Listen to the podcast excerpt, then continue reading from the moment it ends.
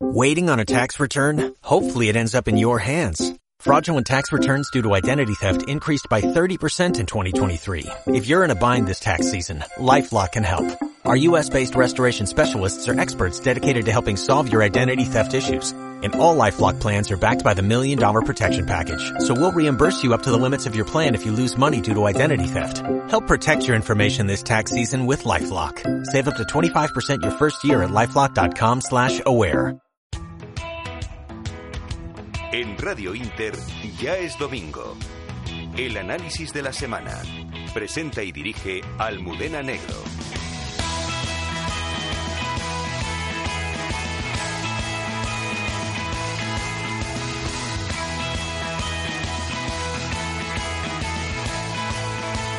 Muy buenas noches amigos oyentes de Radio Inter.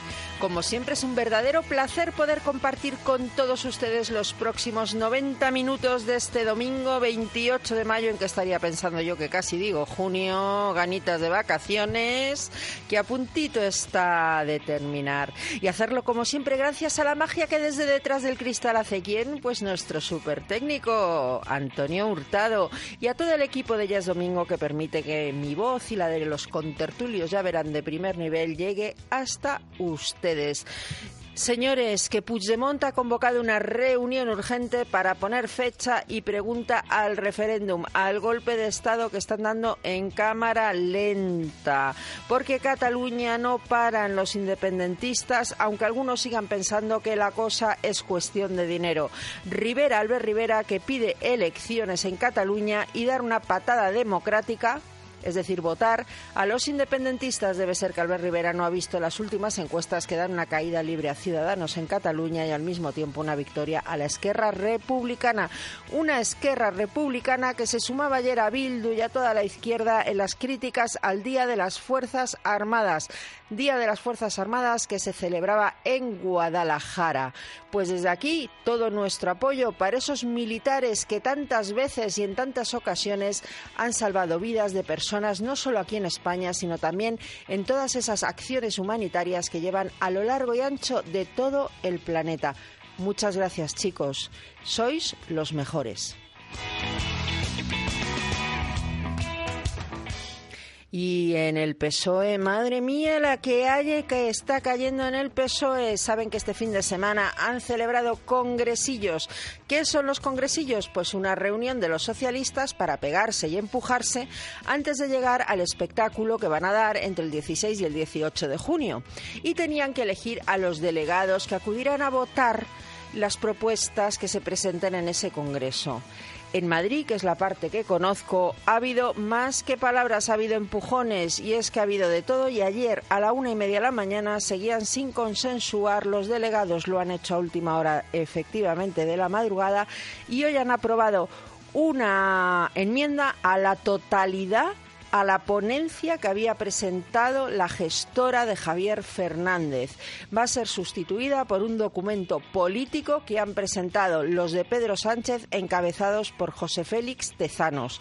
En el PSOE la cosa está que arde. Chimo Puig no va a ser ni delegado por Valencia. Susana Díaz ha tenido que entregar plazas a los sanchistas en Andalucía. Y ya les cuento que en Madrid, madre mía, aunque en Madrid es tradicional, si en Madrid en el PSM hubiese paz, no sería el PSM, sería otra cosa. Es como lo de si mi abuelo tuviera ruedas, sería una bicicleta. Pues más o menos lo mismo. Y mientras tanto, Podemos que afila ya la moción de censura contra Mariano Rajoy. Indignación, muchísima indignación por parte de toda la izquierda, porque Mariano Rajoy ha dicho que no va a acudir a esa. No, no, no, perdón ha dicho que él no va a contestar a esa moción de censura, no ha dicho que no vaya a acudir al Parlamento. Se encargará de ello o Soraya Sáenz de Santa María o Rafa Hernando. Desde aquí personalmente deseo que sea Rafa Hernando porque me encantaría que le pusiera la cara de todos los colores a Pablo Iglesias. Porque si hay algo que es indigno, en contra de lo que algunos contertulios dicen por las noches en las televisiones en horario de máxima audiencia, no es que el presidente gobierno no conteste a esta moción de censura, es esa moción de censura en sí que es tomar el pelo a los españoles. Las mociones de censura tienen que ser constructivas, presentar un programa de gobierno y un candidato. Y Podemos lo único que ha hecho es un numerito más a los que ya nos tiene acostumbrados. Así que, señores, que me encanta que esté toda la izquierda que saca las uñas.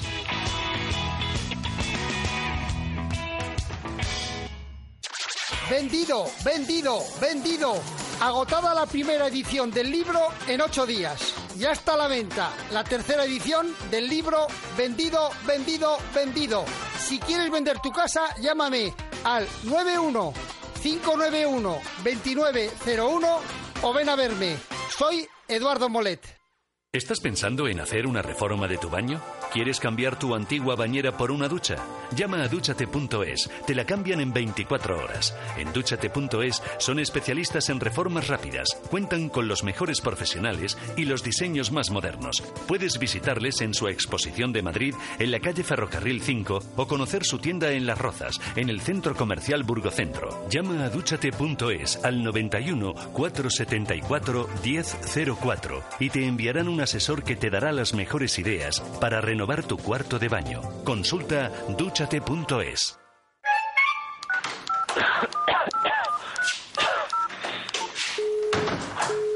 Siempre comunicando.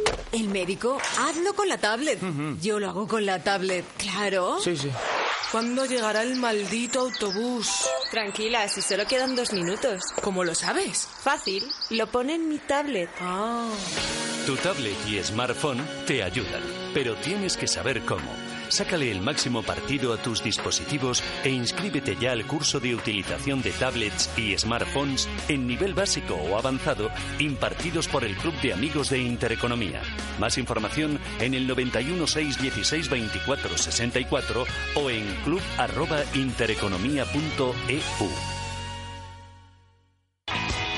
Ya es domingo con Almudena Negro. Y más temitas, más temitas para hoy. Después de estos consejos publicitarios, no vamos a parar hoy en todo el programa de hacer un llamamiento. Señores, yo voy a estar allí y me encantaría poder saludarles a todos ustedes. El próximo viernes 2 de junio a las 8 de la tarde en el Paseo de Santa María de la Cabeza número 75. Metro de Madrid, Embajadores o Delicias. ¿Y por qué me gustaría verles a todos ustedes allí? Verán. Venezuela, un país en donde hoy hemos tenido que lamentar el asesinato a manos del régimen criminal de Nicolás Maduro de otro joven César Pereira de Voluntad Popular. Pero hay más dramas en Venezuela. Por ejemplo, que los enfermos mueren porque no hay medicamentos. Da igual el dinero que tengas, es que no hay medicinas en Venezuela, en un país que tiene petróleo para aburrir, no hay medicinas. Esto es el socialismo. Este es el sistema sanitario de Podemos, señores, el de Venezuela. Y entonces muchas asociaciones de venezolanos que están aquí en España se juntan este viernes, repito, 2 de junio a las 8 de la tarde en el Paseo Santa María de la Cabeza para que ustedes lleven medicamentos que serán enviados a los enfermos venezolanos. Lo único que piden es que, por favor, las medicinas que lleven tengan 18 meses de caducidad. 18 meses de caducidad para intentar extender su buena voluntad el máximo tiempo posible. Habrá artistas y grupos de música venezolanos, se podrá comer comida venezolana y habrá toda una fiesta montada en el Paseo de Santa María de la Cabeza número 75. Así que allí les quiero ver. Desde luego yo no voy a dejar pasar la oportunidad compren ibuprofenos, compren aspirinas, compren todos esos medicamentos que aquí en España ni nos podemos creer que no puedan tener. Compren metformina para los diabéticos. Lo que haga falta son medicamentos baratos que a nosotros nos cuestan muy poco y podemos salvar vidas en Venezuela. Las entregamos el viernes a partir de las 8 de la tarde en el Paseo Santa María de la Cabeza y por lo menos habremos ayudado un poquito a ese pueblo amigo, hermano, que es de Venezuela. Y ya sin más, yo creo que vamos a comenzar el programa. Tengo aquí a mis contertulios. Les voy a contar quién nos va a acompañar hoy. Va a estar con nosotros Iria Bouzas. Muy buenas noches. Buenas noches, Almudena. Presidente de la Asociación de Amigos de Israel en España, Juan de la Torre. Muy buenas noches. Buenas noches. ¿Qué quieren que les cuente? ¿Que es torero? ¿Que era, fue torero? No, le conocen por otras cuestiones. Presidente de la Asociación de la Plataforma de Venezolanos Democrática de Madrid, William Cárdenas. Buenas noches, Almudena. Lo de buenas noches es un decir cuando hablamos de Venezuela. Sí. Pero el viernes allí vamos a estar. Oye, te agradezco mucho lo que acabas de, de hacer, ¿no? Es un, un gesto de solidaridad impresionante con un pueblo que está sufriendo demasiado. Pero es que fíjate, una metformina en la farmacia a nosotros nos cuesta dos euros y podemos salvar la vida de un diabético allí en Venezuela porque no lo tienen. Así es. Así es. Así que yo esta semana no tengo otra cosa que hacer más que hacer llamamientos para acudir. Profesor de la Facultad de Ciencias Políticas del Círculo Bolivariano de Somosaguas, columnista de La Razón, Voz Populi y El Español y me está mirando fatal por lo del Bolivariano de Somosaguas. Muy buenas noches, Jorge Vilches. Eh, muy buenas noches. Aprovecho para desmentir que tenga la bandera de la Unión Soviética en el despacho. bueno, estamos asistiendo. ¿Y tus compañeros? en Uy, me callo. Ahí no me meto. Eh, estamos asistiendo a una de las típicas, de los típicos episodios de la izquierda contemporánea, que son, que es la purga. ¿Qué sería la izquierda sin las purgas internas, doña Almudena? ¿A qué está hablando del PSOE? Acertó. Bueno, ¿y qué ha pasado? ¿Qué ha pasado este fin de semana? Porque ha habido congresillos en el PSOE. Y Pedro Sánchez, tú cuando hablas ahora con aquellos que vaticinaban que iba a ganar Susana Díaz, lo siento, a quien ya es domingo decíamos que iba a ganar Pedro, así que tenemos un poco más de credibilidad, ¿verdad? Dicen que Pedro va a integrar a todo el mundo porque Pedro es paz y amor. No se enteran de nada. Pedro va a sacar la guadaña y va a pasar a todos a cuchillo. ¿Sí o no? Eh, bueno, es así, pero es que ya comenzó en 2015. Ha habido mucho ingenuo en todo este proceso que nos ha dado cuenta de que un líder nuevo en un partido como es el socialista necesita conformar una organización a su imagen y semejanza. Y imagen y que, semejanza. y que el, el líder sea el que marque el proyecto y la estrategia del partido. Para eso tiene que desmontar la estructura anterior, dominar, dominar los congresos y de ahí lo que estamos asistiendo, lo que estamos viendo. Bueno, ayer de verdad en el PSOE de Madrid hubo más que palabras. A la una y media de la noche nos habían puesto de acuerdo quién serían los delegados.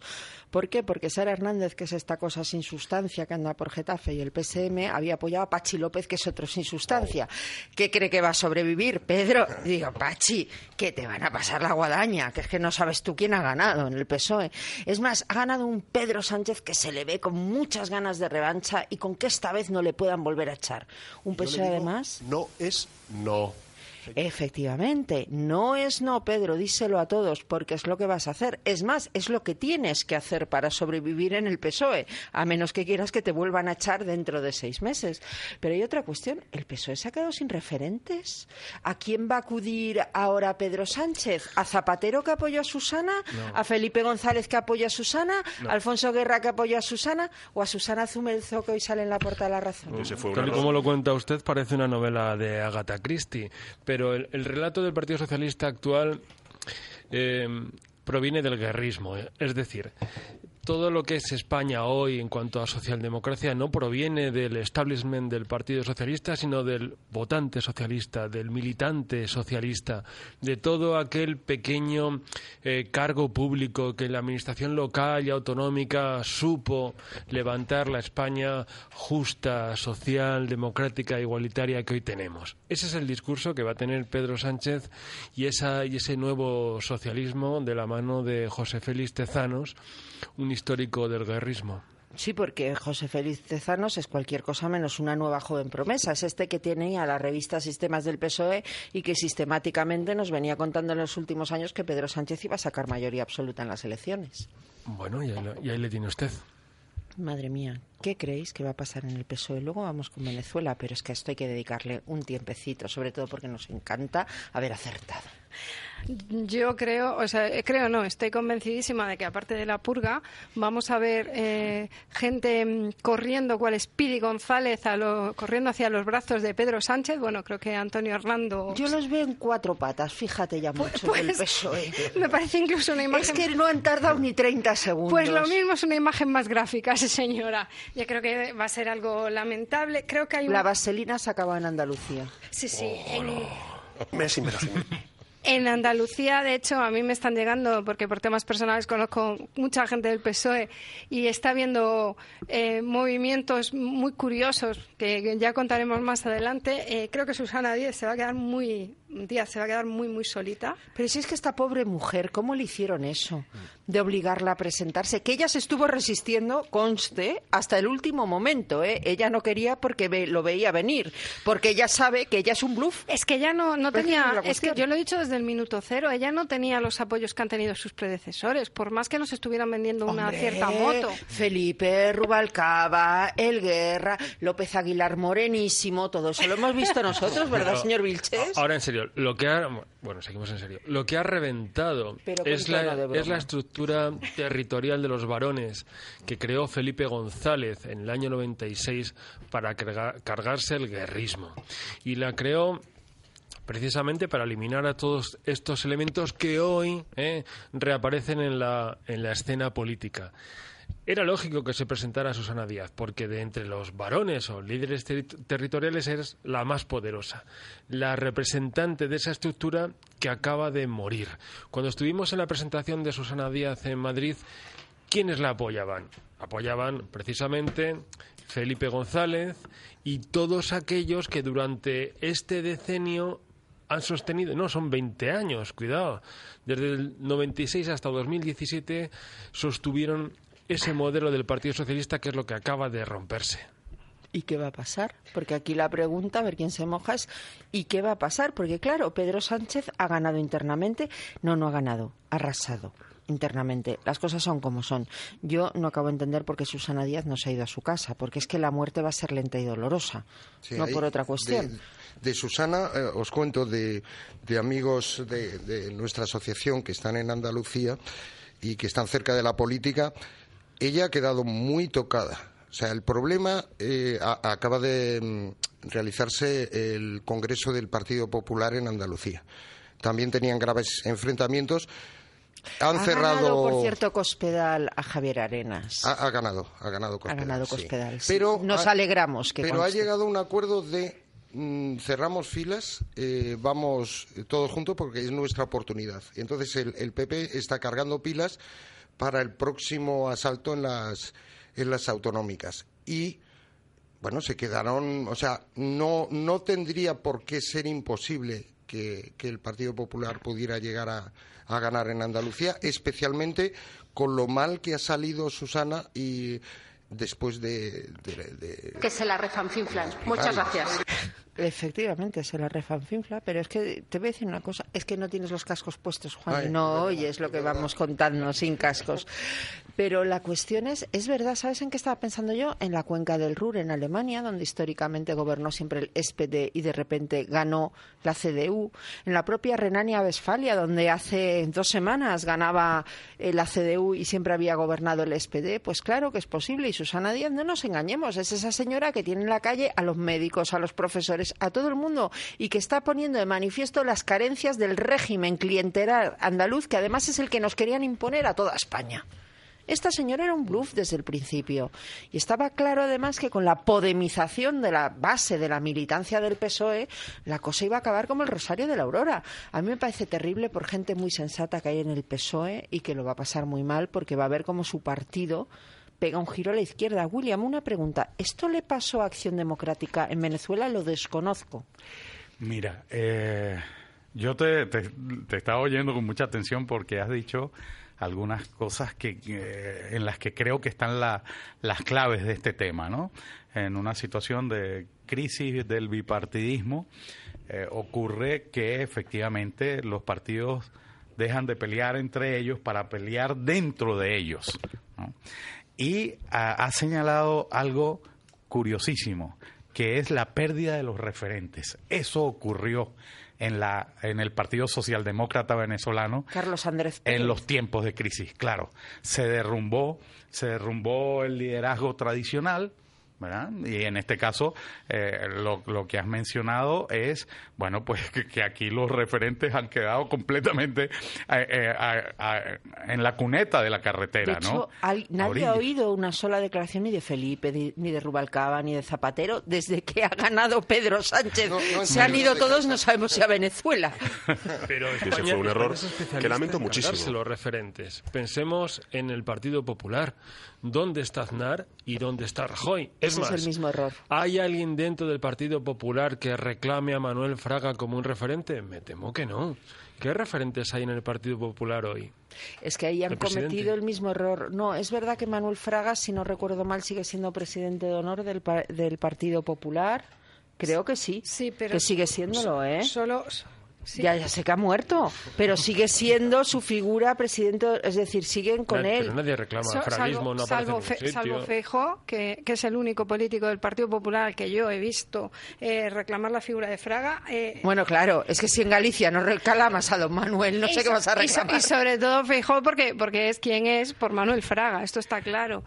Pero es que yo quería, a mí hay una cosa que, que me- un fenómeno muy curioso, ¿no? Del Partido Socialista Español respecto a los referentes y es el giro un poco mm, no hacia la, sí, hacia la derecha que quizás los referentes de- del Partido Socialista han tenido al ir saliendo del partido, porque desde luego eh, eh, Felipe González no se puede considerar que las actitudes que tengan que tiene hoy en día sean muy de levantar el puño y cantar la internacional. Y luego eh, hay una cosa que, que yo de Pedro Sánchez sigo sin entender, pero de, Pedro Sánchez, de Susana Díaz, de Pachi López, eh, ¿qué, qué proyecto tenían? Porque yo solo sé del PSOE Yo ahora que se están peleando, pero Yo no sé, sé. qué quieren hacer con España. Yo lo sé. Atención. Quieren mandar. Ah, No. eso es un proyecto político. Sí. Ah. Y salir guapos en las portadas y en la sexta. Esto me pasa por no estudiar Es que el políticas. antiguo, el antiguo proyecto del PSOE ahora lo tiene el Partido Popular, entonces el Partido Socialista no tiene proyecto porque se lo quitó el, el PP. Ahora no sé Pero es van a verdad- encontrar Ahí algo que el hacer. otro. Pero volviendo a, Sí. a Venezuela, claro, El otro- Copey, el otro era Copey. y Claro, me pasó claro. lo mismo. Crisis de bipartidismo y los partidos se rompen. Y se rompen y bueno, lo, lo- allí lo vivimos.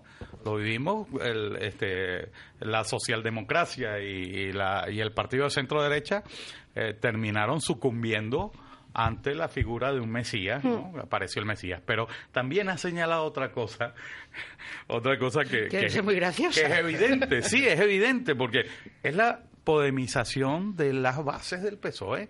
Entonces, bueno, aquí, aquí puede que no sepamos cuál es el plan de unos, pero hay otros Que sí, que sí lo tienen claro, ¿no? Que quieren eh, fagocitar al Partido Socialista y es la gente de Podemos, ¿no? Y buscará la manera de, de devorárselos por, por izquierda y por derecha y por donde se, eh, se les pueda se les pueda permitir, ¿no?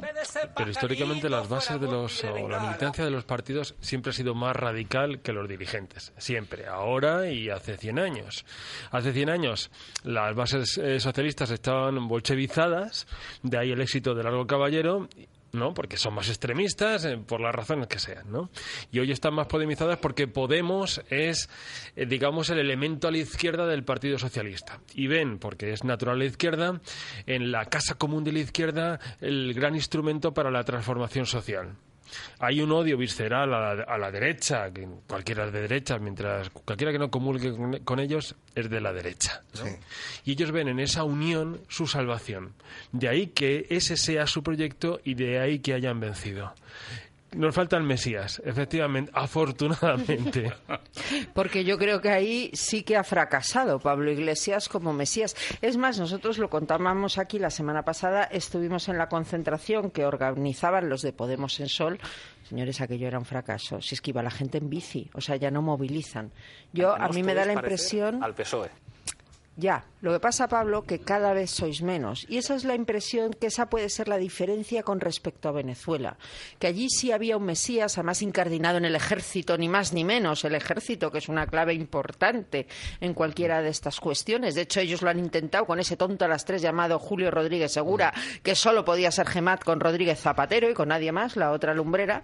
Y que, por cierto, se dedicó a insultar a las Fuerzas Armadas el Día de las Fuerzas Armadas. Así les luce el pelo a los de Podemos. Pero es verdad que cada vez movilizan menos.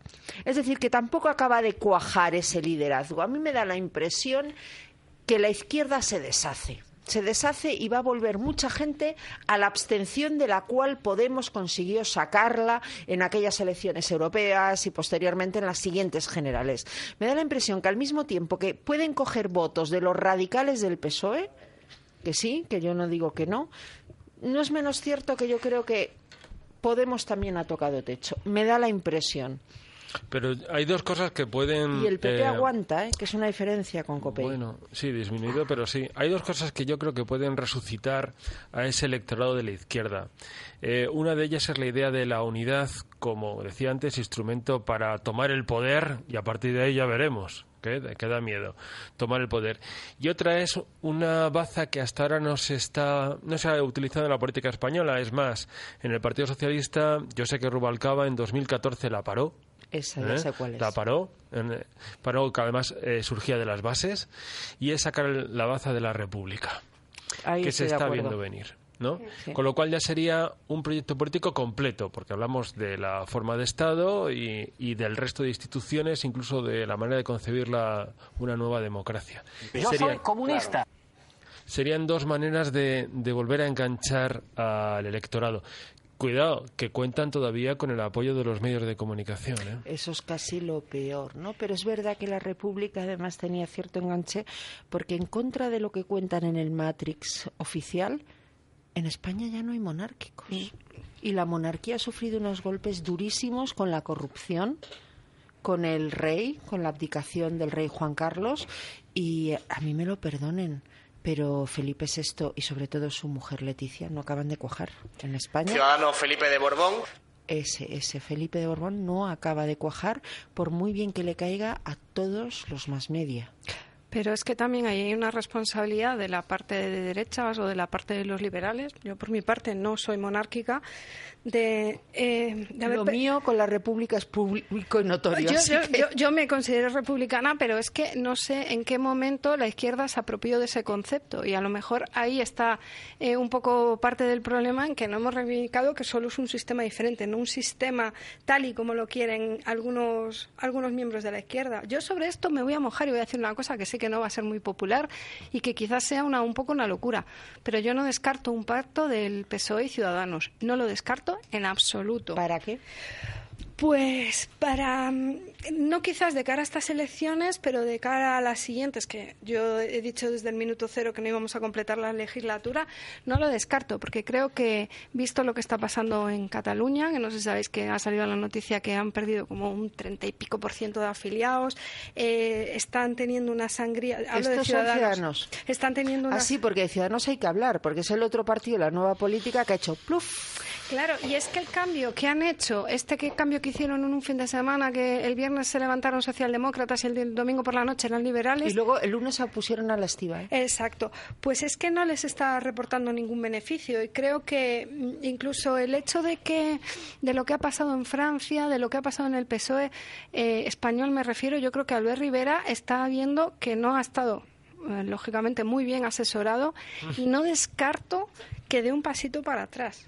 Yo no lo descarto. ¿Qué quieres decir? ¿Que se nos vuelve a hacer socialdemócrata o que se va de Ciudadanos? Porque sería la esperanza para Ciudadanos. Eh, no, lo de que se vaya de Ciudadanos no lo veo. Que, O sea, se- que no le ves dimitiendo. Que, que no, no lo digan, porque ahora ya están intentando repetir hasta que hasta que el término se queda se queda casi que sin sentido, ¿no? Lo de somos eh, eh, liberales, pero liberales de izquierda, somos socioliberales, eh, porque han visto que no ha terminado de cuajar este giro a la. a la- Yo creo que a estas alturas para la gente Ciudadanos es el partido del marketing. Nuestros estatutos ya marca que somos un partido eh, liberal progresista, socialdemócrata, donde ocupamos un espacio centro-izquierda. Ahí Yo no, veo, yo no veo a Albert Rivera en el PSOE de Sánchez. Si Sánchez ha defenestrado a la gente que permitió con su abstención gobernar a Rajoy, ¿qué pueden pensar las bases del PSOE de Albert Rivera y los suyos? Pues que son la marca blanca del PP, que con ellos absolutamente nada. Y cuidado, te digo otra cosa más. ¿Qué va a pasar en Andalucía? Yo lo digo por eso, porque yo nunca entendí lo de, ¿cómo se dice esto de poner una vela a Dios y otra al diablo, no? Nunca entendí que se estuviera apoyando el, el, el gobierno en Andalucía al mismo tiempo que se estaba apoyando en Madrid y, bueno, eh, nada que ver la, eh, los- las bofetadas que se le están dando a Cifuentes, ¿no? Comparadas con las de Bueno, bueno, hay Susana. una campaña de desprestigio en marcha contra Cristina Cifuentes que da vergüenza ajena. Claro, pero al final te das cuenta de que un poco la estrategia, o eso es lo que yo entiendo, va un poco por el no casarse con nadie para poder pactar con cualquiera, porque es que si no, no es comprensible. No puedes estar denunciando la corrupción en Madrid, que sí, evidentemente, debes de denunciarla, y no estar haciendo exactamente lo mismo con la comunidad autónoma, con el nivel mayor de corrupción que ha visto este país en toda su historia. Es que lo de Ignacio Aguado no se entiende. Es decir, es unas, unas declaraciones descalificando a Cifuentes, diciendo que no puede ser bandera de regeneración ni de limpieza democrática porque lidera un partido corrupto. Y lo sostiene. Y la sostiene. La sostiene, no tiene sentido. Hay, una cosa, lo que decía Jorge. William, tú. Que no te dejan. No, Juan, sigue. no, eh, sobre lo que comentabas de, ciudadanos acercamiento al PSOE. Yo estoy con Jorge. O sea, eh, el camino que tiene eh, Pedro es lo que él tenía pensado. Unión de la izquierda, un bloque grande de izquierda que hace frente a la derecha. La derecha es todo, eh, porque además él se mueve en ese lenguaje populista, él lo que quiere es y además yo creo que, esa alegría que hay en, en, Pablo Iglesias es porque él ya ha hablado con él, o sea que tiene cosas habladas. Yo creo que de alguna manera hay una futura alianza donde desde luego mm, a lo mejor ese lo que hablabais antes del líder mesiánico, a lo mejor es Pedro el que quiere ser el líder mesiánico y no, y no el Coletas. Entonces, yo no veo, Ciudadanos le veo mm, en una isla porque no va a encontrar nada a la izquierda y a la derecha, mm, pues sí, porque es una situación difícil. Lo entiendo, pero eso no es posible. yo, eh, creo que, que tampoco el PSOE puede ser eh, una excepción a lo que es una corriente generalizada de la socialdemocracia europea, ¿no? Estamos viendo ejemplos en otros países en donde, bueno, pues se ha, se ha derrumbado de una manera este, apoteósica, ¿no? Y, y esa debilidad podría conducirlos a pactar y ese, esa alianza, además, no sería nueva, ¿no? Porque ya, ya tuvimos eh, conciencia de que estaba un germen de acuerdo entre eh, Pedro Sánchez y Pablo Iglesias. ayuntamientos Exacto, y, ya y ya eh, sería sería tratar de consolidar esa posición socialdemócrata de alguna manera para evitar el derrumbe, el derrumbe, ese derrumbe generalizado que está ocurriendo en otros lugares. Mira lo que pasó en Francia, ¿no? Y, bueno, pues y pasó y y hay una nueva realidad, ¿no? Estos señores van a tratar de luchar contra corriente para evitar que les ocurra lo mismo. ¿no? Pero fijaos, yo creo que la victoria de Pedro Sánchez lo cambia todo. Cambia todo, por lo menos lo que había establecido que tenía que ir sucediendo. Por un lado, tenemos, yo creo que estoy con Iria, pero creo que eso es lo que le gustaría a Ciudadanos el pacto con el PSOE. Coincido con Jorge que el PSOE eso no lo va a aceptar, pero es verdad que Ciudadanos eso es lo que querría. Pero aquí va a haber una lucha, veo yo, a ver, qué opináis, entre dos mesías o aspirantes a, que son Pedro y Pablo. Madre mía, qué bíblica está la cosa. Pablo, ¿Vale? Pedro y Pablo. Eh, sí, exacto. Y esos dos que nos quieren mandar a la época de los picapiedra, Pedro y Pablo, van a pelear por ese liderazgo en la izquierda. Esto produce algo muy interesante y es que el PSOE va a seguir su corrimiento hacia la izquierda, con lo cual empieza a dejar libre el centro izquierda, tanto para el PP como para Ciudadanos.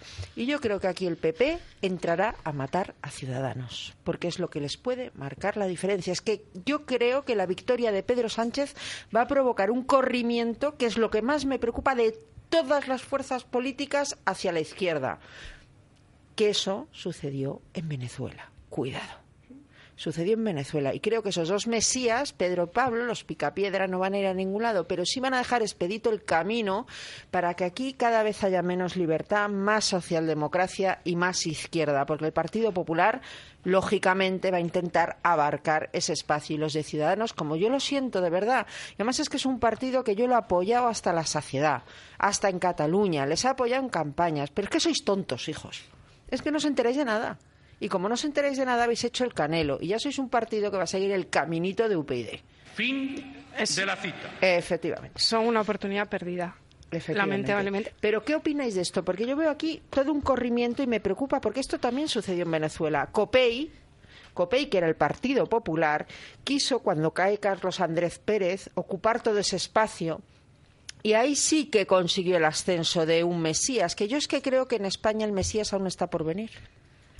A mí, a mí lo que me da, lo que me da miedo de, de todo este tema es que sigo manteniendo que mi, mi, em, yo lo que veo es que la so- socialdemocracia no aguanta más, está rompiendo por las costuras y, y estoy de acuerdo contigo en que va a haber ese corrimiento hacia, la- hacia más socialdemocracia, con lo cual se va a retroalimentar eh, un, un modo que ahora mismo tenemos, que es el de es que no sé cómo explicarlo. Nos vamos a meter en un bucle donde terminará por reventar del todo. Aquí vamos a acabar como en Venezuela, que toda la oposición es socialdemócrata. Pues básicamente. Menos Leocenis y, María si, Corina. Y, si el sistema socialdemócrata se está muriendo, porque es que además lo ves en Menuda Europa. alternativa, ¿no? Es que ese es el problema Es que hay en y- y Venezuela. no, y no ves una alternativa diferente, porque, por ejemplo, una discusión que yo tengo muy habitualmente con los políticos, que evidentemente viven de la política y necesitan eh, mantener el mantra de que esto no, de que el sistema está, bueno, el sistema está sanísimo y está maravilloso, vale, perfecto, pues como sigamos así y no demos una alternativa que no sea la del populismo, la de la gente que recorta las libertades, yo me veo a España como Venezuela en pocos años.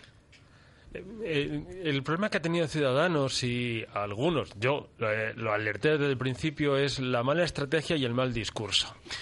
Se acogieron el discurso regeneracionista, que es típico de los adanistas, porque solamente con saber cómo ha funcionado el término de regeneración en la política española, uno ya lo deja de lado. Pero además es un término que incluso lo hemos visto en el Partido Popular. Ya no me remito al 98 y demás. Esos son los del patriotismo constitucional. Bueno, casi peor. Sino que yo recuerdo al primer Aznar que hablaba de regeneración. No nos olvidemos de eso. Hablaba de regeneración y al final se quedó en qué? Pues en un gobierno liberal conservador y ya está.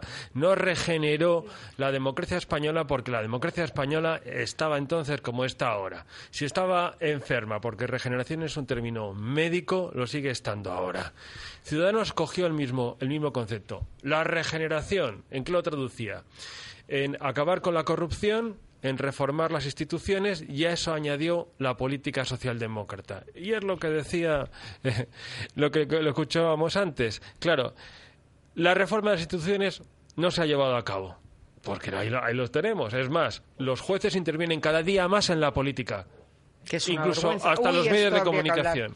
La política socialdemócrata, como decía William, es que está en todo el espectro político, con lo cual lo han dejado sin programa, porque Albert se lo vendió primero a Pedro Sánchez y luego se lo ofreció a Rajoy. Se han quedado sin programa político. ¿Qué les ha quedado? Que lo estamos viendo. El discurso anticorrupción. Y eso es aguado. Eso es aguado y gran parte, no todo, ¿eh? Gran parte de ciudadanos, que es machacar estos son los corruptos, imputado, y saltan con el resorte. Y eso no ofrece nada al electorado. Y es que esto ya lo hemos vivido. Yo recuerdo la última época de Felipe González, que era, bueno, eh, no hace falta recordar cómo estaba este país lleno de corrupción hasta la bandera, cómo estaba el PSOE, y aún así, pese a, a que perdieron, no perdieron por la... De hecho, el propio Felipe González dijo aquello, bueno, no sé si lo llegó a decir o es un bulo, lo de que hace falta para que no nos voten, ¿no? ¿Qué tenemos que hacer para que no nos voten? Eso tiene un techo. Lo de la corrupción tiene un techo. Lo de la corrupción cabrea, abre Lo telediarios... de la corrupción ya solo es para llenar de contenido la sexta. Da, da tertulias, pero realmente a la hora de votar tiene un techo y, y no- y eso no va a hacer que Ciudadanos despeguen. Mucha que- corrupción, 8 millones de votos y subiendo. Exacto. Colocado. No, y además, de cara a los dos eh, próximos años, que parece que estos presupuestos se, a- se aprueban y los del año que viene también, el Partido Popular se puede seguir moviendo a la izquierda donde le dé la gana porque lo que va a presentar son resultados económicos. El crecimiento si presenta económico no resultados depende económicos, palma. Lo que tiene que presentar es la polarización con Podemos. De nosotros somos lo único que hay frente a estos. Pero eh, puede haber una mejora, o sea, no sabemos que no por las medidas económicas del gobierno, que salvo la reforma laboral poco más.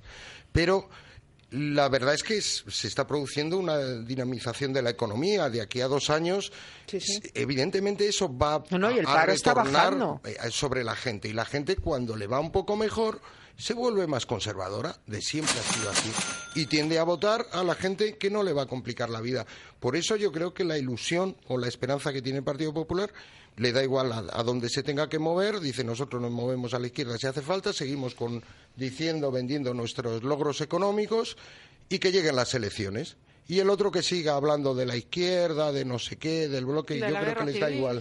Bueno, porque ahí yo creo que lo que están contraponiendo es la imagen de tranquilidad de Mariano Rajoy, pase lo que pase, incluso esa imagen que criticaban, ¿no? De estar fumándose un puro, mientras los otros parecen histéricas, correteando por todas partes. Y ¡ah, qué mal va todo! Todo se cae. Y la gente ve que no, que la cosa va mejor.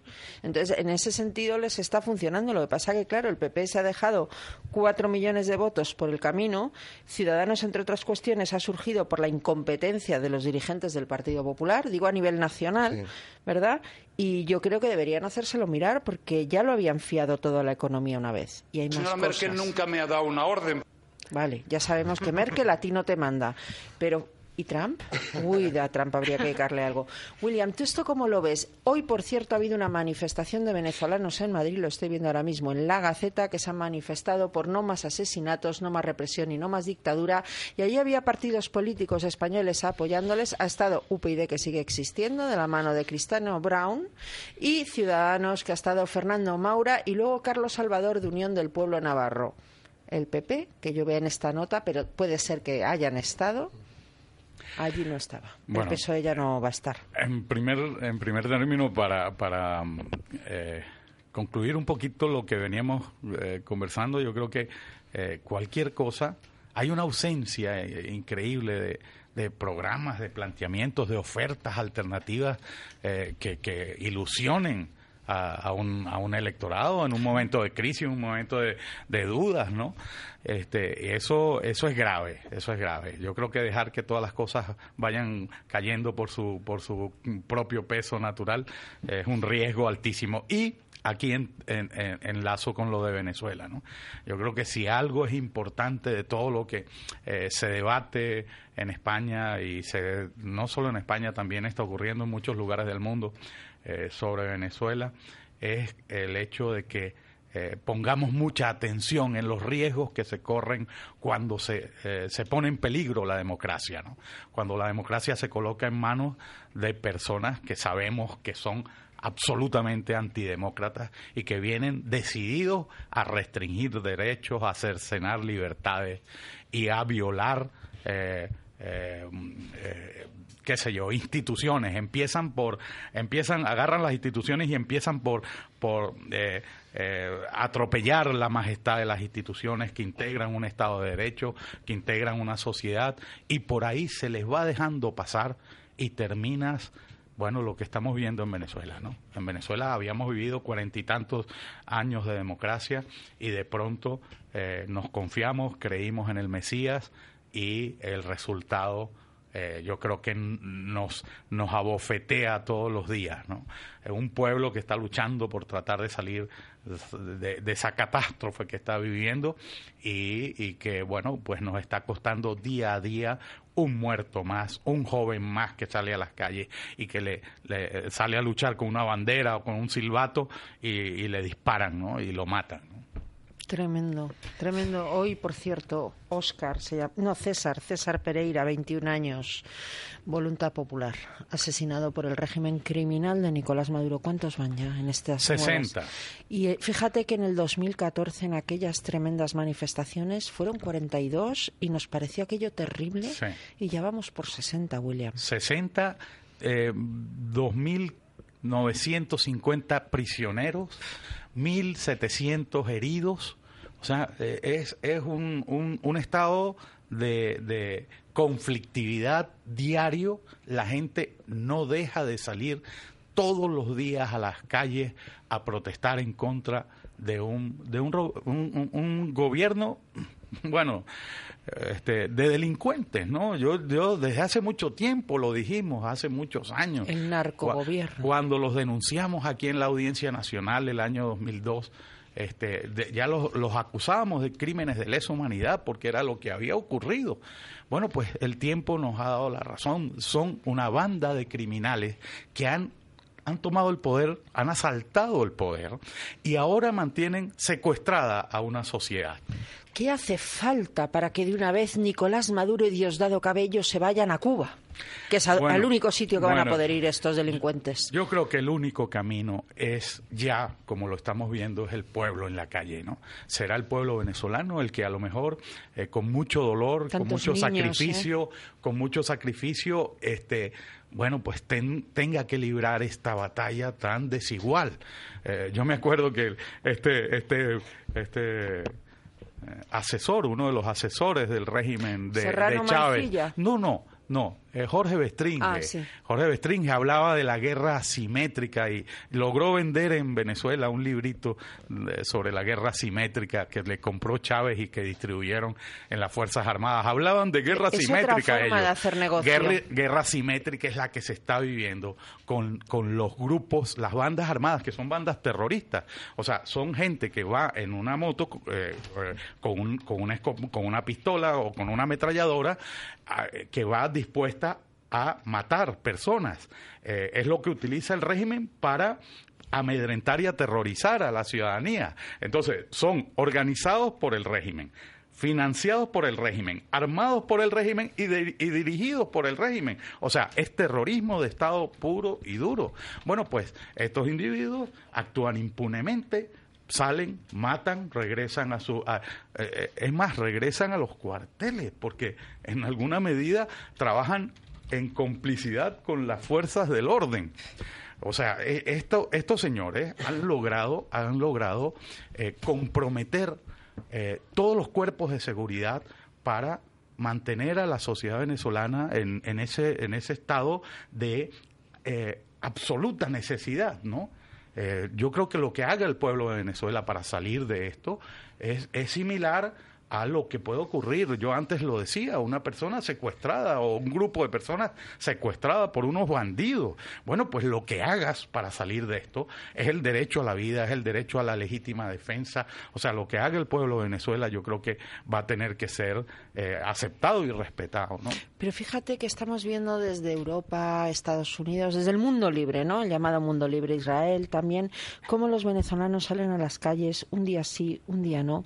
Pero a mí me da la impresión que falta cierto apoyo internacional en todo esto, cierta presión sobre ese narcorrégimen.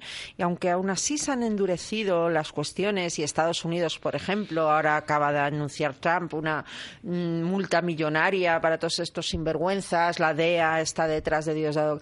Pero a mí me da la impresión de que aún falta más presión internacional, que hace falta una declaración contundente, un embargo si hace falta, un- algo simbólico que les obligue a dejar por lo menos a los presos políticos en libertad. Que Mira, ya está bien. Tienes, tienes toda la razón, Almudena.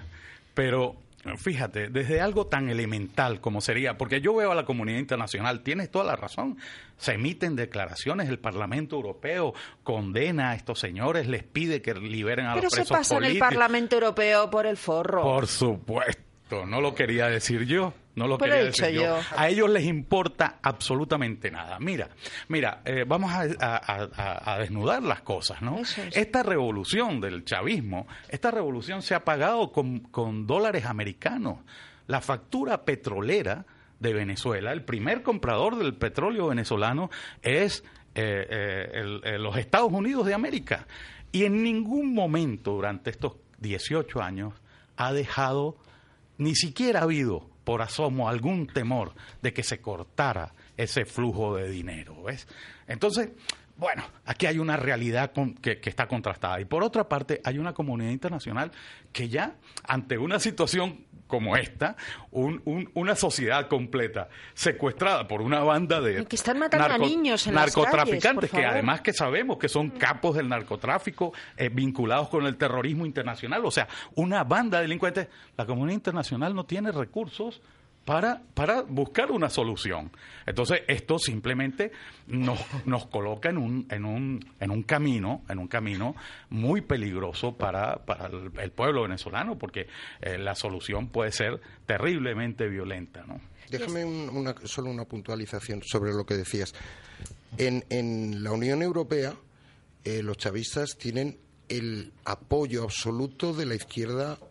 De la izquierda, no te digo mm, radical y alguna no tan radical, ¿Entiendes? O sea, cuidado porque no vendamos que la Unión Europea está, no. O sea, eh, hay una voz, una voz que se alza por quedar bien y luego en cada uno de los países de la Unión Europea pues hay las posiciones que No, hay. Hay gente que está en contra. En España tenemos incluso cómplices de ese Sí, régimen chapista, ¿eh? Alberto Garzón. El, el problema de esto va a ser, tú Que la decías... democracia sigue estando muy presente en Venezuela. Ahí estamos, ahí estamos. La democracia de Podemos. Eh, tú- Almudena, tú comentabas que hacía falta para que se fuera Maduro. El problema va a ser qué pasa cuando se vaya Maduro, porque es que eso, ese narcorrégimen va a estar impregnado en las instituciones, va a estar incrustado y a Ve- Venezuela ya no es que al día siguiente vaya a tener libertad, es que le va a pasar lo de Colombia. Tiene un proceso durísimo por delante de dolor para limpiar el país de toda esa gentuza, de todos esos delincuentes y todos esos sinvergüenzas, porque se irá Maduro, pero quedarán muchos de los suyos por ahí en sus, en sus instituciones incrustaditos. William, antes de contestar a esa interesante pregunta de Iria, quería eh, rematar lo que tanto William como, como Juan habéis, eh, habéis apuntado respecto al apoyo que tiene en las izquierdas europeas. Es que ese apoyo se debe a que, y escuchábamos ahora a Monedero, a lo que entienden unos y otros por democracia. Por democracia no entienden ellos lo mismo que nosotros, que entendemos la libertad política, la separación de poderes, los derechos individuales, la propiedad privada. Ellos entienden la democracia como sinónimo de justicia social y de reparto de la, de la- de la riqueza, La- el combate, la lucha contra las desigualdades. De ahí que todas estas izquierdas europeas estén apoyando de una manera o de otra, son cómplices con su silencio de lo que ha estado ocurriendo durante todos estos años en Venezuela y que se veía venir, como William sabe perfectamente. Y ese discurso lo tenemos instalado aquí, pero también lo tenemos hoy, hemos oído a Jeremy Corbyn ayer, creo, diciendo que hay que nacionalizar las empresas eh, británicas para una mayor justicia social, bla, bla, bla. Es que la concepción de la democracia es la misma. Y el peligro que tenemos en la Unión Europea es que se concibe también basada en ese estado del bienestar sobre el modelo socialdemócrata. Y está inoculado, está incrustado en el paradigma político del que beben todos los partidos. De ahí ese tratamiento indigno a la dictadura en Venezuela y que se pase por alto el que estén machacando y masacrando a la gente en las calles. Pues yo creo que después de esta reflexión de Jorge Vilches vamos a hacer un descansito porque me dicen que Juan Pina está ya deseando contarnos qué es lo que pasa por el mundo en el Observatorio Internacional de la Fundación para el Avance de la Libertad. Y a la vuelta continuamos.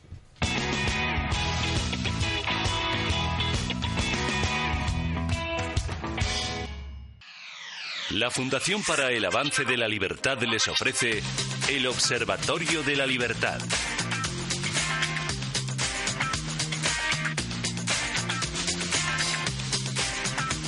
Buenas noches y bienvenidos nuevamente al Observatorio de la Libertad. Esta semana vamos a hablar de la libertad moral, que por desgracia se encuentra todavía muy maltratada en la mayor parte del planeta. Hace un año, la Fundación para el Avance de la Libertad publicó el primer índice mundial que mide el grado de libertad moral, estableciendo un ranking de 160 países. Una segunda edición, prevista para principios del año que viene, permitirá visualizar la evolución de cada país, pero ya hay conclusiones que nos indican la situación de la libertad moral en todo el mundo.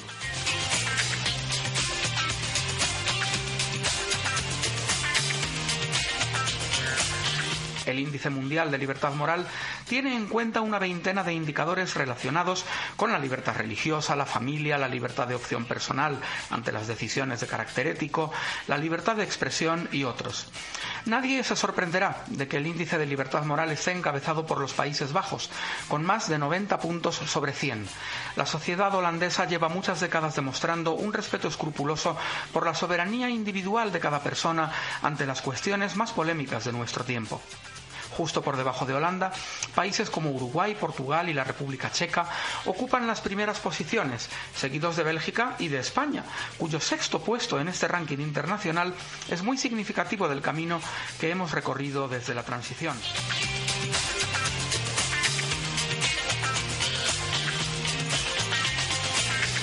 Hay una región entera que ha experimentado una rápida evolución hacia más libertad moral. Se trata de América Latina Junto al sorprendente segundo puesto de Uruguay, hay un buen número de países latinoamericanos que se encuentran situados en las categorías superiores del índice. Cabe destacar, por ejemplo, el décimo puesto de México y el undécimo de Colombia. Ya en el decimonoveno lugar del mundo se encuentra Brasil. Donde peores situaciones se dan es en los países comunistas, especialmente Vietnam y Corea del Norte, y sobre todo en los países de raíz islámica. Seguro que esto tampoco sorprende a nadie. El último puesto del mundo lo ocupa Arabia Saudí, que ni siquiera alcanza ocho puntos sobre el total posible de 100. La terrible situación de los derechos humanos y civiles, especialmente los de la mujer, y la aplicación de la Sharia, una durísima legislación teocrática, a todas las cuestiones éticas, hacen de Arabia Saudí un infierno en cuanto a libertad moral, seguido de cerca por países como Yemen, Irán o Pakistán.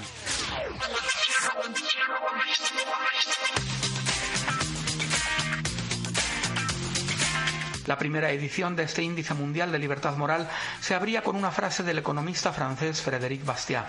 La moralidad se encuentra en la libertad. Esperamos que la segunda edición del índice arroje un avance generalizado de los países donde menos libres son en materia moral sus ciudadanos.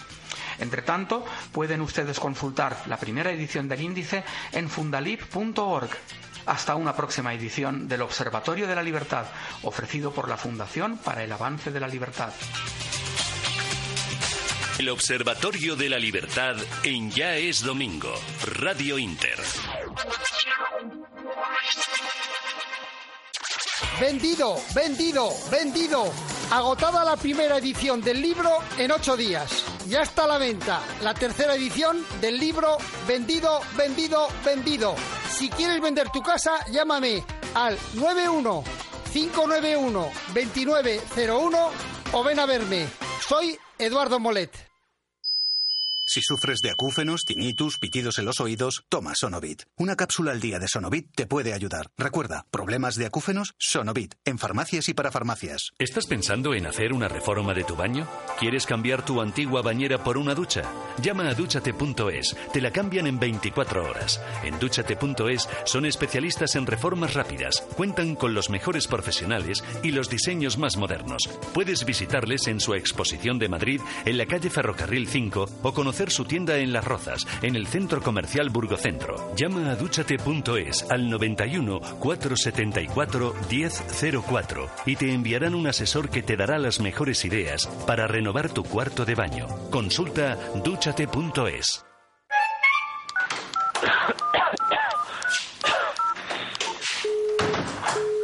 Siempre comunicando. El médico, hazlo con la tablet. Yo lo hago con la tablet, claro. Sí, sí. ¿Cuándo llegará el maldito autobús? Tranquila, si solo quedan dos minutos. ¿Cómo lo sabes? Fácil, lo pone en mi tablet. Ah. Tu tablet y smartphone te ayudan, pero tienes que saber cómo. Sácale el máximo partido a tus dispositivos e inscríbete ya al curso de utilización de tablets y smartphones en nivel básico o avanzado impartidos por el Club de Amigos de Intereconomía. Más información en el 91 616 24 64 o en club@intereconomía.eu. Ya es domingo con Almudena Negro. Viernes 2 de junio, 8 de la tarde, Paseo de Santa María de la Cabeza, número 75, si no tienen coche o si lo tienen también, que ya saben que Carmena nos tiene fritos a los conductores, Metro Embajadores o Delicias. ¿Y por qué? Porque van a estar allí los venezolanos recogiendo medicinas para la gente que los enfermos que están muriendo en Venezuela en los hospitales por falta de medicamentos.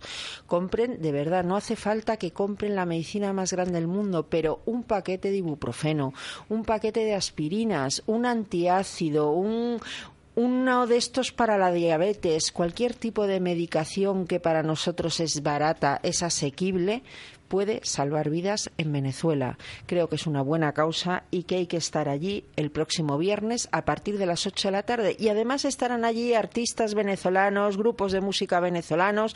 Me imagino que estará toda la oposición venezolana en Madrid, así que acérquense, que además noten que no están solos, que hay muchos españoles de bien dispuestos a ayudar a derribar de una vez a ese tirano, a ese criminal, a ese asesino que se llama Nicolás Maduro y que en este año ya ha asesinado a 60 personas todos con Venezuela. El próximo viernes, repito, a partir de las 8 de la tarde, en el Paseo de Santa María de la Cabeza 75.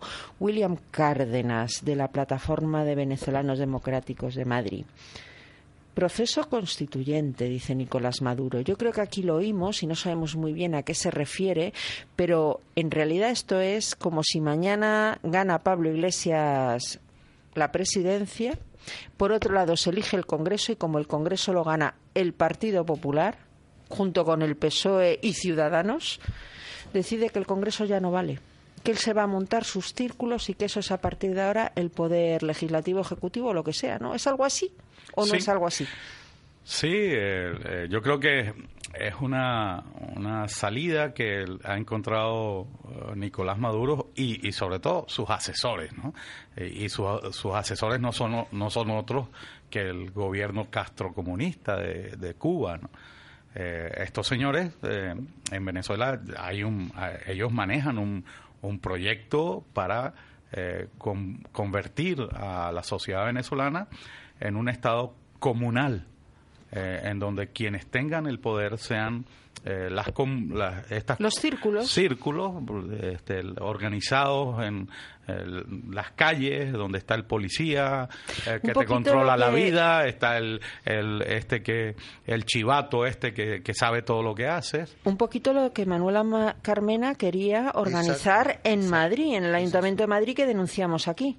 Sí aquí lo dijimos son bueno, son ideas del, del trotskismo eh, que llevan escritas ya desde los años 60, que se trata de crear un Estado nuevo desconcentrando el poder y diluyéndolo en pequeñas asambleas locales, los soviets de toda la vida, pequeñas asambleas locales que ellos controlan a través de sus movimientos.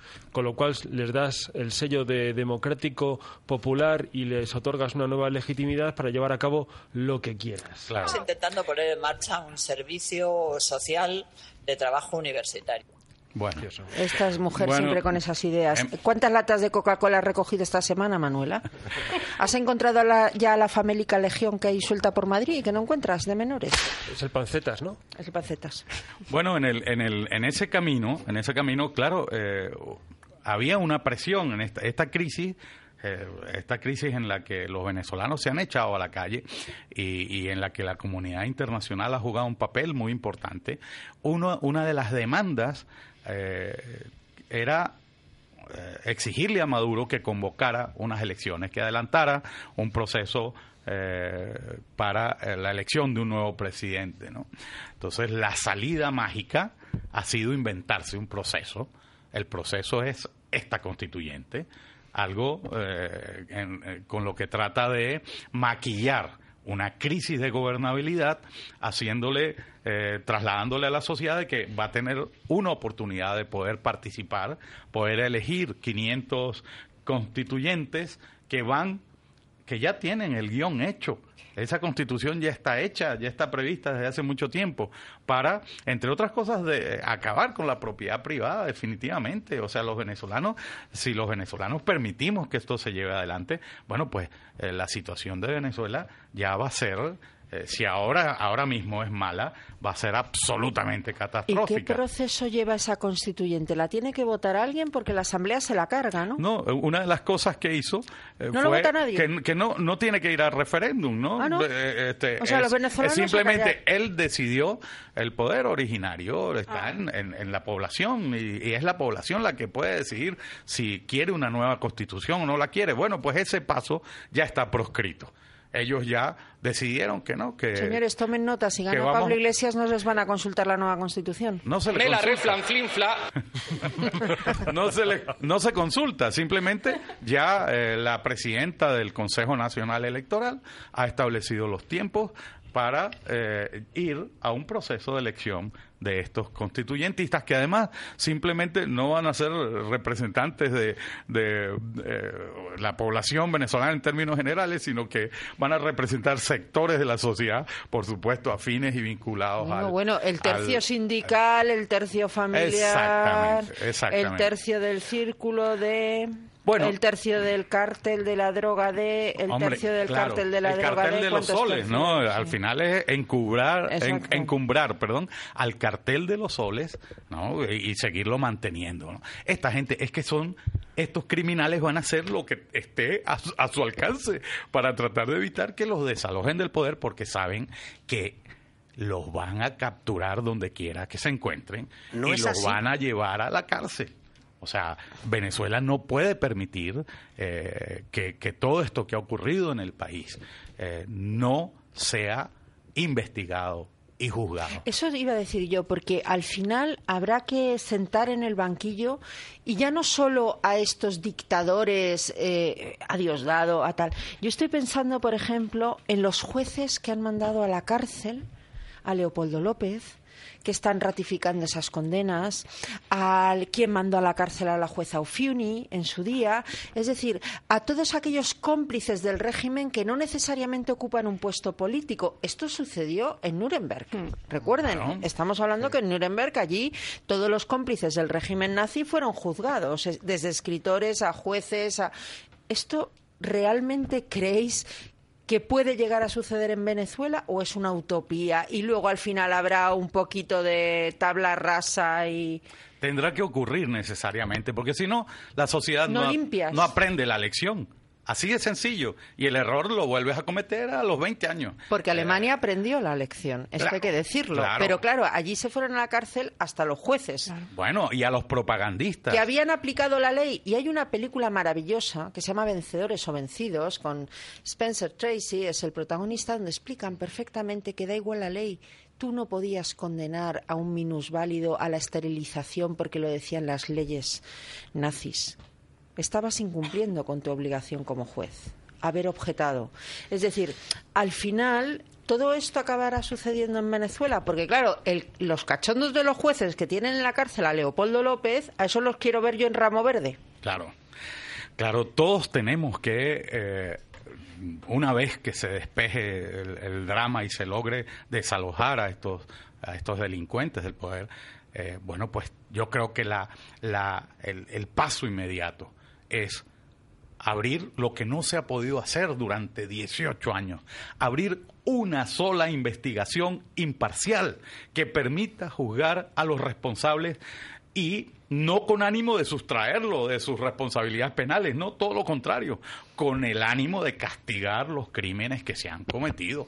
Si eso la sociedad venezolana no lo hace, a la vuelta de la esquina volvemos a caer en el mismo disparate. Y, pero mm, caerá Venezuela, queremos nosotros, y caerá mucha gente. Y eh, porque una de las cosas que sorprende del caso de Venezuela es el, el silencio y la dejación de muchos de los políticos y de la clase política que tenemos aquí. Es decir, ese camino que, que tomó la política en Venezuela y que estamos a la que estamos asistiendo aquí, que consiste en la demonización del adversario. Se demonizan sus ideas y se acaba pidiendo la ilegalización de su partido. Porque aquí en España estamos oyendo que había que ilegalizar al PP porque es una organización criminal. Al mismo tiempo se genera un discurso de la formación de un movimiento popular que englobe a todos los representantes del pueblo. Claro, si el pueblo es uno, solo puede haber un representante del pueblo y, una u- y un único portavoz. ¿Cómo entender un sistema pluripartidista en ese sentido? No puede existir, que es lo que está pasando en Venezuela. Claro, es lógico. Si la Asamblea Nacional perdemos las elecciones, convocamos una asamblea alternativa siguiendo estas ideas que no son nuevas.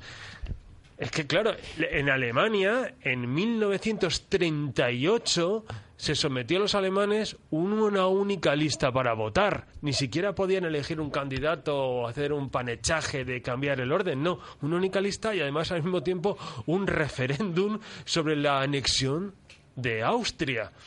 Es eso, es que son Claro. los mismos mecanismos. Claro, lo mismo, es idéntico. O sea, esta, esta, eh, esta Asamblea Nacional Constituyente, lo primero que va a hacer es que va a ocupar la sede de la Asamblea Nacional, o sea, va a desalojar al único poder legítimo que queda en Venezuela.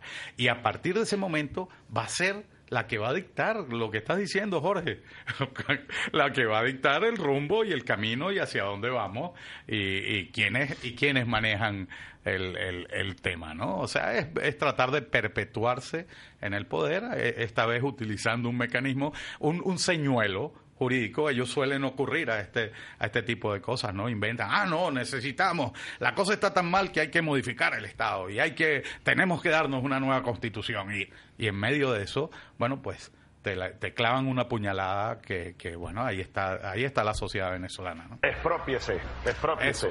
Ahí, ahí, en eso estaban. Pero fíjate, Hugo Chávez montó su propia constitución, Nicolás Maduro sigue sus pasos, quiere montar su propia constitución. Bueno, ya lo de Nicolás Maduro, de no querer ni siquiera consultar, porque Hugo Chávez por lo menos consultó y ganó a aquel referéndum. Sí. Ya veremos cómo lo ganó, pero lo ganó. Las cosas son como son. A mí cada vez me preocupa más porque tampoco se ve que el ejército se vaya a poner del lado del pueblo de una vez. Ahora mismo. ¿Qué es lo que debería suceder? Hasta ahora, hasta ahora eh, tendríamos que, que, censurar, ¿no? Censurar la conducta pasiva y omisiva de, de las Fuerzas Armadas. Eh, independientemente de que sabemos que existen cuadros eh, que, que, no, que no simpatizan con lo que está ocurriendo, pero que no pueden revelarse porque es un Estado policíaco dentro de las Fuerzas Armadas. O sea, hay, hay agentes castrocomunistas que ha enviado Raúl, eh, primero Fidel y luego Raúl Castro, que están, han penetrado las Fuerzas Armadas y que impiden, todos los oficiales se sienten espiados. No pueden conversar con, con un amigo porque no saben si el amigo eh, está conchavado con, con eh, estos agentes castrocomunistas, ¿no? Entonces, bueno, pues entendemos que hay una situación muy complicada, pero por supuesto, eh, es censurable que no se haya revelado eh, un sector, algún sector de las Fuerzas Armadas para, para poner un freno, que es que están muriendo los que han muerto, estos 60 eh, que han muerto, en, en, en un 95% son muchachos entre 18 y 25 años. Había hasta un niño o sea, de 14. Un niño de 14, un, y, y, luego un violinista, un, un, médico, un muchacho que estudiaba medicina, que asistía a los heridos en las marchas. Bueno, pues lo mataron también. Estudiantes, o sea, bueno, eso no se puede hay, soportar. Sí, hay, eh, de esto precisamente estuve hablando como hace dos semanas con una persona que, bueno, es analista de temas de policía, inteligencia social y tal, y hablando del tema de Venezuela, él decía, bueno, la gente mayoritariamente no es mala, quiero decir, el, los policías de Venezuela, el, el, el 80% no es que salgan por la mañana y piensen quiero matar a alguien. Entonces, habrá gente, eh, que seguramente es mucha, que cada día le cuesta más trabajo. Es como un, un, martillo golpeando, golpeando. Cada día tiene que salir, cada día se da cuenta que la gente que tiene enfrente no son los culpables y que él está actuando como un perro, atacándoles a ellos. Entonces, que eso a la larga indudablemente va a acabar minando. Evidentemente, los fanáticos, los que tienen negocios, los, esos no, pero él eh, pensaba que, al, que, no se puede mantener eternamente una situación usando a gente si no está, o, como dices tú, condicionada desde un punto de vista interno por agentes dentro de las propias organizaciones, o fanatizada, o comprada. Porque al final te hundes, o sea, tenemos un aguante incluso para esas cosas. Juan, eh, es, algo en lo que mmm, mucha gente... Eh, tiene fundadas esperanzas, ¿no? En que eso ocurra, que, que se den cuenta, que paren de matar ya. Oiga, que además está, está matando usted forma parte de esta sociedad. Usted también pasa necesidades, pasa hambre, no consigue medicinas, no consigue alimentos, sus hijos, su madre, su mujer, todos están sufriendo lo mismo. Entonces, eh, puede llegar un momento en el que este, este, ha habido ya algunos casos aislados de eh, grupos de, de, oficiales que se han negado a salir. ¿no? Pero, pero la gente que, por lo que se ve en las fotos y en los vídeos, mucha de la gente que está en la calle eh, reprimiendo la, pues las protestas y tal, no son fuerzas de seguridad propiamente dicho. O sea, la pinta que tienen es grupos de matones con claro. todos eh, armados hasta los dientes y como bulldogs que se tiran a, a por la gente. Entonces, bandas terroristas. Son. Bandas terroristas. Claro. claro. Claro y... el, problema, el problema es que si, si esa es la gente que claro. está mandando a Maduro a la calle, no estamos hablando de oficiales cualificados con una carrera militar, no, estamos hablando de sinvergüenzas los que están. Mira, hay una ministra de instituciones penitenciarias, Iris eh, Varela, esa señora saca de las cárceles a los, a, a- a los, a los jefes, a los capos, de, de- a los delincuentes que gobiernan las casas, los sacan de allí y los llevan a disparar en las calles. Atacar a, a las manifestaciones, entre otras cosas porque son tipos que tienen 10 y 20 muertos ya en su historial y uno, Uno más más pues, no les- pesa y están acostumbrados a hacerlo, ¿no? Es que ese, ese, eh, es curioso porque ese tipo de cosas se ha hecho en todos los motines, conflictos, revoluciones, golpes de Estado. Es decir, el podero, el que tiene el poder en ese momento saca a gente de la cárcel, a presos comunes con delitos de sangre, les da cuatro armas y cuatro gorrillas y son mucho más sanguinarios, mucho más crueles y mucho más obedientes que las fuerzas de seguridad. Que al Ha fin- ocurrido siempre. Que al final las fuerzas de seguridad, pues cuando hablamos del ejército y tal, son gente que está preparada y está formada y puede llegar un momento que, lo, lo que comentábamos, puede llegar un momento que diga, no, es que esto no, esto no es, no es decente, no es ético. Pero claro, un grupo de matones con, con armas, ¿qué, qué- qué conciencia les vamos a pedir? Lo de Podemos y sacar a todos los terroristas de ETA de la cárcel no tiene nada que ver con eso. No, Ah, no, no, me ha venido, la- me ha venido así como ¿Qué cosas tiene No usted? tiene de verdad, qué relaciones. ¿Cómo se le ocurre pensar en esto? Si los de Podemos son como Papá Noel que hablan de hombres de paz y cosas de esas. ¿Cómo se le ocurre pensar que los de Podemos pudieran tener No alguna vincula- vinculación con Venezuela y copiar cualquier cosa que suceda en Venezuela? Nada, nada, nada. Pues ese es el hombre nuevo del que hablan allí con la revolución, esta revolución. Exactamente. Que tiene tantos, que tiene tantos pregoneros por estos lados, ¿no? Este, hablan de ese hombre nuevo. Bueno, ese hombre nuevo es el, el delincuente que El está en la cárcel, que tiene eh, una condena a, a 15, a 20 años de cárcel y le dicen, oye, mira, te vamos a sacar, te bajamos, te rebajamos la condena y tú te cargas a los que puedas. ¿no? Pues ahora que habláis de Podemos, ¿qué caracteres sociopáticos o psicopáticos pueden apoyar eso? Yo me lo pregunto de verdad. Eh, mucho daño. Porque sociopáticos, porque, porque es que no, no se me ocurre justificación ideológica sobre la faz de la tierra para apoyar que un grupo de delincuentes de si- la cárcel si se vayan estamos- a pegar a niños, a pegar y a matar a niños. Pero vamos a ver si hemos visto Yugoslavia, Ya, hemos ya. visto los Hutus y los Tutsis, hemos visto la Segunda Guerra Mundial, hemos visto la Guerra Civil Española. Por eso, pero no- es que es que me, me, me revienta que todavía se disfrace de ideología. Todavía se siga disfrazando de ideología y de justicia social que comentaba antes Vilches. no es buena de por sí. Ya, es que, en fin. Pero si tuvieras vemos otra así- edad, vemos aquí te diría que te fueras al rincón de pensar.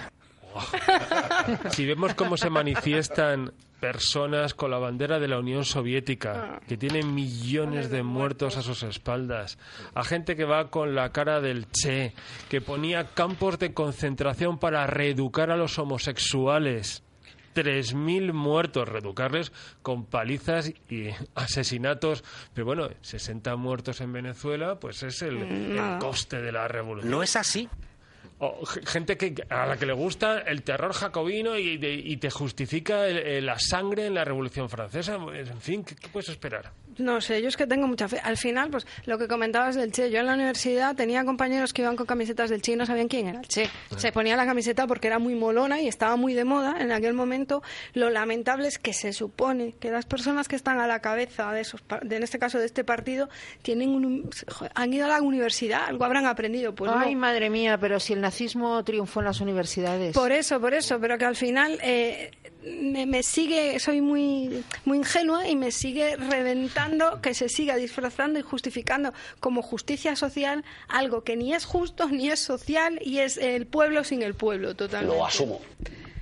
Ya, sí, yo te entiendo, porque a mí muchas veces me pasa lo mismo, pero luego me acuerdo de cómo fuimos capaces en la guerra civil española, porque si hay una guerra terrible es las guerras civiles, de matarnos los unos a los otros. Pienso, Yugoslavia no hace tanto, ¿eh?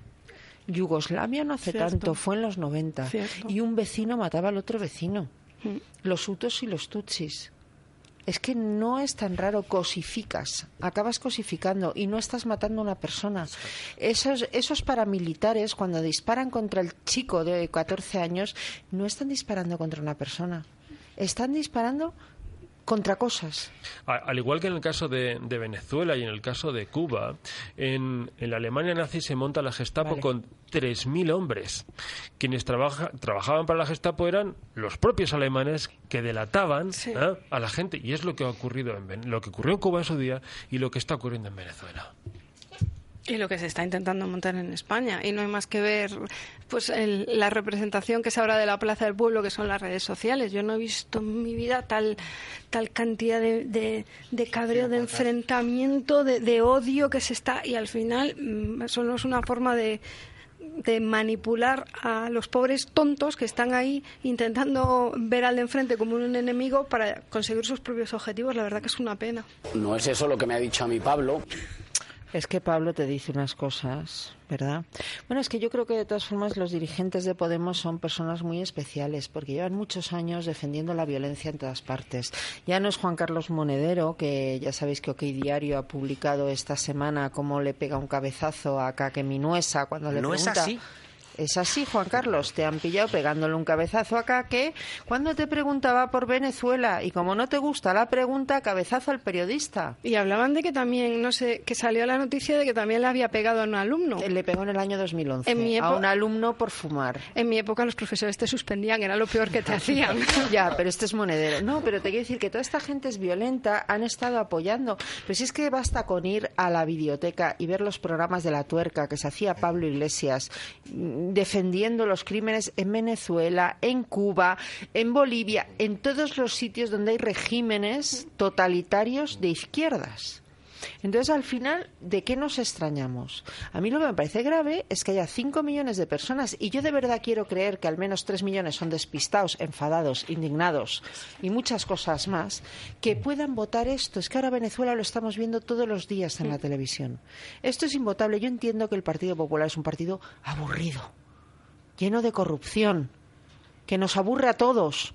Empezando por Montoro y Dastis, ni te cuento. Digo Dastis y a Juan de la Torre se le cambia hasta la cara. ¿Eh? Lo entiendo. Entiendo que el PSOE es un partido. No es no. Es un partido que ya no sabe si va y viene. Y entiendo que ciudadanos que parecían tan aseaditos, tan guapos, y todos los queríamos de yerno, Albert Rivera, ahora es el cuñado. Sé que lo entiendo perfectamente. Pero que están matando a la gente y que ese es el modelo político de esa gente que es que fuimos a Sol y era vergonzoso lo que había ahí, que llegaron a agredir a mujeres maltratadas, porque les llamaban machirulos. Eh, no solo eso, porque les estuvieron, nosotros estuvimos allí eh, con aquellas mujeres una media hora, 40 minutos, Sí, una hora incluso. más o menos. Durante ese tiempo se acercaba gente a insultarlas. Claro, pero las insultaban con las peores palabras para alguien que se siente de izquierdas. Eres del PP. Eres del PP, eres un facha, eres un fascista, vete de aquí. Las ridiculizaban. Y claro, al final se produjo la agresión. Pues, bueno, es que... Las agresiones, ¿eh? porque nosotros conseguimos captar una, que la Pero publicamos hubo en más. exclusiva en La Razón, pero la siguieron agrediendo a lo largo de la noche. Pero ese mensaje, el mensaje que comentabas tú antes de que, de que hay que la- ilegalizar al PP, está empezando a calar en la sociedad y ojo que eh, se ve cada vez más como se ha asumido como un... Porque están criminalizando al PP y hay, Pero ya- hay mucha responsabilidad por parte de Ciudadanos. Pero, pero ya incluso, o sea, yo he, he tenido debates en los que se me ha dicho que eh, Ciudadanos era ilegítimo. ¿Ha dimitido que- alguien de Ciudadanos después de que hayan archivado el caso por blanqueo, cohecho y malversación de fondos contra Rodrigo Rato? Ah, que no nos hemos enterado. Sí, No. sí. Es más, el juez ha archivado diciendo que no había ningún sustento de ninguna prueba en los informes de la UCO. Hola, Albert. No, es que sabes cuál. Yo, vamos a ver, el que roba a la cárcel. Bueno, no, a la cárcel no, porque yo delitos económicos no mandaría a la cárcel. Le quitaba todo lo que tiene y lo ponía a hacer trabajos comunitarios de aquí a que se jubilara. Al que roba. Así de claro. Pero ya está bien de que desde determinados programas de televisión o partidos políticos se condene a la gente antes de que un juez condene. O de que, según se oye la palabra imputado, se pida la dimisión de una persona. Yo me acuerdo aquí mucho de Loyola de Palacio, a la que imputaron por el caso del Lino en la Audiencia Nacional y fue desimputada y España hubiese perdido una de sus mejores comisarias políticas que ha tenido jamás en la Unión Europea. Es así. Sí. Rodrigo Rato, que yo no sé lo de las preferentes, las no preferentes, pero sé que se ha archivado el caso esta semana y yo esto no lo he visto en portada. Sin embargo, vi su detención metiéndole la policía, bajándole la cabeza en el coche, abriendo todos los telediarios. Esto es infecto. Esto sí que es propio de una dictadura. Pero incluso eh, en personas que, bueno, se verá, pues yo no voy a defender aquí la inocencia. Me da igual de qué partido, ¿eh? Yo no Es voy a defender la, in- la inocencia de Ignacio González porque a mí no me gusta lo que estoy viendo. Pero a mí no me gusta ver una detención en ninguna cadena de televisión, en directo. Es más, yo no voy a defender la inocencia de Ignacio González por otros motivos, pero diré que mientras que un juez no le condene, Es de aquí no va a salir de mi boca que es culpable, sino que es inocente. y que tiene los mismos derechos que tenemos cualquier ciudadano en este país. Yo lo que me planteo en estos casos es, nadie va a mirar de dónde está saliendo todo esto. Y no estoy hablando de esta propuesta que anda por ahí de, recortar a la prensa o de, o de culpabilizar a la prensa. ¿Cómo es posible que yo vea en televisión, en directo, cómo se detiene a una persona? Que me da igual que sea del PP, del PSOE, que sea político, que sea centrocampista del Barça. Todos los ciudadanos tenemos unos derechos. Este sistema de justicia que es un chiste. ¿Y las filtraciones? Exacto. Y las filtraciones que no tienen nada que ver con el objeto del juicio. y El que... secreto del sumario que se lo carguen ya porque por lo visto no, Zaplana no está vale para imputado. nada. A ver, ¿Eduardo Zaplana está imputado en algo? No, pero ¿Por qué se están publicando sus conversaciones en los medios de comunicación? Es más, ¿quién resistiría que se publicaran sus conversaciones en los medios de comunicación? Yo les aseguro que las mías no se resistirían porque hablo fatal, en privado. Y, y más las conversaciones privadas que puedas tener con un amigo. Al final, este sistema judicial empieza a hacer un cachondeo. Y que la gente salga con todos mis respetos como borreguitos, porque son políticos y los podemos crucificar, que sí, que hoy son políticos, pero que mañana va a ser usted o voy a ser yo cuando tengamos un tema judicial. Porque lo que no es posible es que el sistema judicial sea un chiste, porque en este país se está convirtiendo en un chiste. Que cuando tienes que ir a algún tema, tienes que ir santiguándote, esperando a ver que el juez de qué palo cae. Es que no es normal. Que, di- o sea, que, tengas que, que te tenga que decir el abogado de qué ideología es el juez. Que es que esto está pasando. Que te digan, oye, estás jorobado, porque este es más bien del otro lado. Es, pa- es- es pa- para echarse a llorar, pero ¿en qué país estamos? ¿Esto es una república bananera o es una democracia seria? Yo no lo entiendo. Y lo de Ignacio González lo vuelvo a decir, y se me ha criticado muchísimo por decirlo, pero es que yo, porque este señor sea presunto algo, no tengo que ver su detención en un medio de comunicación en directo, porque tendrá sus derechos, digo yo. Bueno, pues con este momento de indignación de Iria, Me he venido ya arriba. no podemos añadir nada más porque se nos ha venido arriba y a ver quién le lleva la contraria. Así que creo que vamos a hacer lo mejor que podríamos hacer después de la charla de Iria. Y es despedir el programa. Muchas gracias, Iria, Iria, por haber estado Gracias aquí a hasta la semana que viene. Juan de la Torre, si quiere hasta la semana que viene. Un placer. William Cárdenas, lo mismo le digo. Muchísimas gracias. Muchas gracias. El Buena- viernes, Paseo de Santa María, la cabeza número 75, Medicinas para Venezuela. Muchas gracias. Jorge Vilches, hasta la semana que viene. Hasta la semana que viene. Y a todos ustedes desearle lo mejor de lo mejor y ya saben, el viernes allí nos vemos. Es muy importante ibuprofeno, metformina, lo que se les ocurra para ayudar a la gente de Venezuela y esta semana sean felices y sobre todo y ante todo luchen contra lo que nos inunda y nos ahoga, es decir, contra la socialdemocracia. Buenas noches.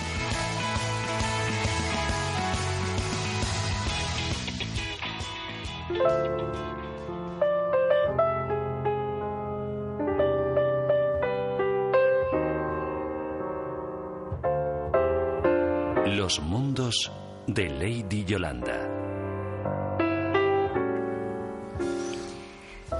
Buenas noches, damas y caballeros, todos y todas personas maravillosas.